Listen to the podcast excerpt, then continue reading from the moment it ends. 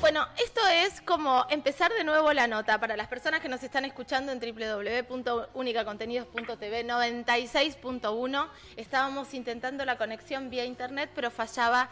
Ya la tenemos a Nati Macei, abogada, ecofeminista, ecointensa en las redes sociales, eh, para hablar del Día de la Pacha. Nati, ahora sí, te tengo. Ahora sí, bueno, te decía, Caro, que está buenísimo aprovechar todas estas oportunidades para generar conciencia respecto de la importancia de cuidar nuestro planeta y en algún punto dejar las excusas porque hay un montón de cosas que podemos hacer y es muy necesario que, que asumamos esa responsabilidad, ¿no? Que además nos da un montón de poder en algún punto, nos hace sentir que, estamos ayudando y eso es muy lindo y nos hace muy bien también como personas, creo. Total, totalmente. Y esto de sentir este poder desde otro lugar, no desde el lugar eh, en el que la tierra, la naturaleza y toda la biodiversidad son recursos para nosotros. En realidad es sentir el poder que podemos ser parte sin romper. Claro, porque en realidad venimos de, un pensamiento que, que, toma de la naturaleza, ¿no? Que toma todo lo que tiene como si nos perteneciera y no nos importa lo que pasa después.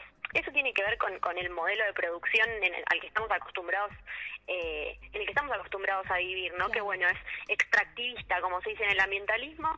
Tomamos los recursos, no nos importa qué pasa después, sacamos todo ¿Y qué pasa con eso? Eso es insostenible, por eso se habla mucho de sostenibilidad o sustentabilidad en ambientalismo, porque nosotros lo que estamos buscando es una forma de vivir en este planeta que nos permita cubrir nuestras necesidades, nuestros gustos, pero sin afectar los derechos de las generaciones futuras y sin afectar a la naturaleza, o sea, dándole la posibilidad de que pueda recuperarse. Totalmente. Nati, eh, vos sos abogada además y, hemos hablado de varias, de varias temáticas en relación al ambiente. Eh, vos eh, hoy, si te pregunto así, rapidísimo, ¿qué leyes sentís que son vitales que salgan hoy? A mí se me viene una, pero digo, si estamos hablando de la tierra, ¿qué leyes necesitamos hoy tener como marco legal para un montón de cosas que están sucediendo y que son tremendas?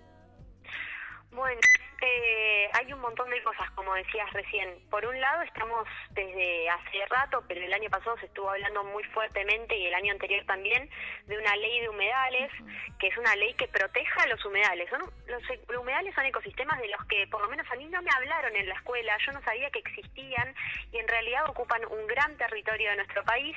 Nosotros, Argentina, somos un reservorio de humedales a nivel mundial, tenemos un gran porcentaje de los humedales del mundo y este ecosistema sistema lo que permite es generar una absorción muy grande de gases de efecto invernadero, lo que permite reducir en algún punto los gases de efecto invernadero que están en la atmósfera y por lo tanto reducir la temperatura y el calentamiento global, que es uno de los riesgos y las consecuencias, digamos, más grandes a las que nos estamos enfrentando en esta crisis ambiental. Y al mismo tiempo es un hogar de biodiversidad eh, son reservorios de agua, entonces necesitamos cuidar de esos terrenos. ¿Cuál es el problema? No están protegidos, no hay una ley de humedales que los proteja, que los identifique y que diga qué actividades se pueden realizar en esos territorios. Entonces nos encontramos frente a una crisis eh, total porque se están prendiendo fuego, muchas veces a propósito porque hay intereses económicos detrás de esos territorios. Hay que pensar que Argentina es un país agroexportador que busca y ganadero también, no digamos, aparte de, de, de, de sembrar. sí, de, las frutas y las verduras, también exportamos carnes y eso hace que haya muchos productores que quieran avanzar sobre esos terrenos para poder sembrar, para poder darle de comer a las vacas, etcétera. Y también para el desarrollo inmobiliario, entre otras cosas de countries o de barrios privados que son esta búsqueda de la naturaleza, pero claro, a costa de la naturaleza. Entonces, necesitamos una ley de humedales que los identifique y los proteja para entender qué actividades económicas podemos desarrollar en cada lugar y qué lugares no pueden ser explotados económicamente y tienen que ser protegidos. Tenemos que es más o menos lo que establece la ley de bosques. Claro. como la ley de bosques, pero en los humedales. Bueno, hay muchísimos intereses acá en juego, por eso esta ley eh, perdió estado parlamentario. Digo, es una ley que viene con muchísimas frustraciones y ahora se dice que desde el gobierno se va a eh, a plantear o a, presentar otro proyecto de ley de humedales. Veremos es que salga esta ley, que se empiece a hacer huella en, relación a esto, porque es tremendo lo que se está haciendo y cada día que pasa es un día donde están destrozando humedales para estos negocios que vos estás diciendo, para esto que estás contando, que es, que es eh, tremendo. Y también se me venía, Nati, hablando un poco de ecofeminismo, que el avance en los territorios, el, avance en la tierra, en el Día de la, eh, la Pacha, se lleva también el avance sobre los cuerpos de las mujeres de los pueblos originarios. Y estamos hablando de chineo también, ¿no? Totalmente, totalmente. Los grandes protectores de los territorios son los pueblos originarios. Eh, hay un montón de, de, información que pueden buscar que hace referencia a las muertes de activistas ambientales que son eh, originarios de los territorios que están protegiendo. Son personas que le ponen el cuerpo a la protección contra la mina, por ejemplo, eso lo podemos ver en un montón de lugares de nuestro país. Y América Latina es en la, el sector del planeta donde más eh, asesinatos hay a protectores y protectoras ambientales. Entonces es muy importante tener presente eso, tener presente que si no se protege y si no se le da oportunidades a los pueblos originarios, estamos perdiendo a estos grandes guardianes de la naturaleza.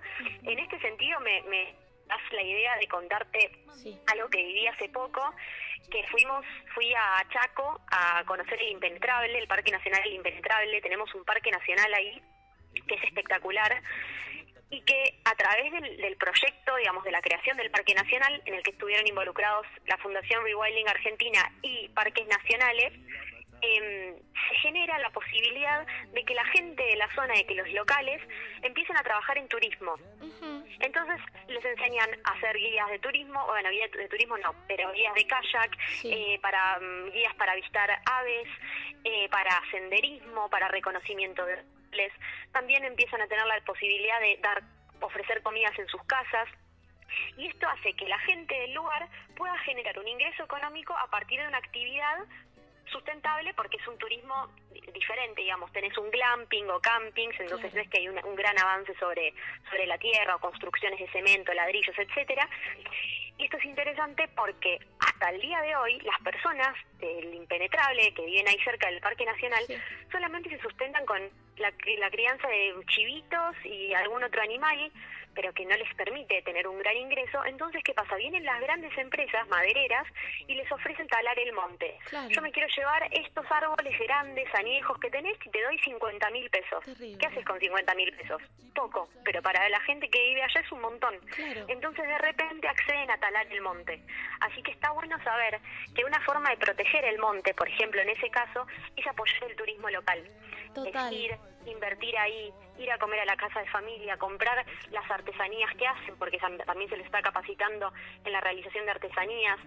Eso también es hacer algo por el planeta y está buenísimo empezar a ver la conexión que existe entre el ambientalismo la parte social y la parte económica. Claro. el impacto que puede tener un proyecto. Es súper es súper importante lo que estás contando, Nati, y me parece también interesante contar las cosas buenas que se están haciendo. Digo, con esta realidad tan distópica, eh, con la tierra hecha mierda por, por los humanos, eh, encontrar estas, estas formas de sanar de alguna manera eh, y de que las personas que están guardianeando los territorios puedan comer, no estén en un estado extremo de vulnerabilidad donde llega alguien con dos pesos eh, y, talan los, los bosques, por ejemplo. Me parece que es re interesante lo que estás contando, Nati. Nati, para cerrar, porque yo sé que te tenés que ir, eh, tirame dos tips a lo eco intensa, a lo Instagram, para empezar por casa.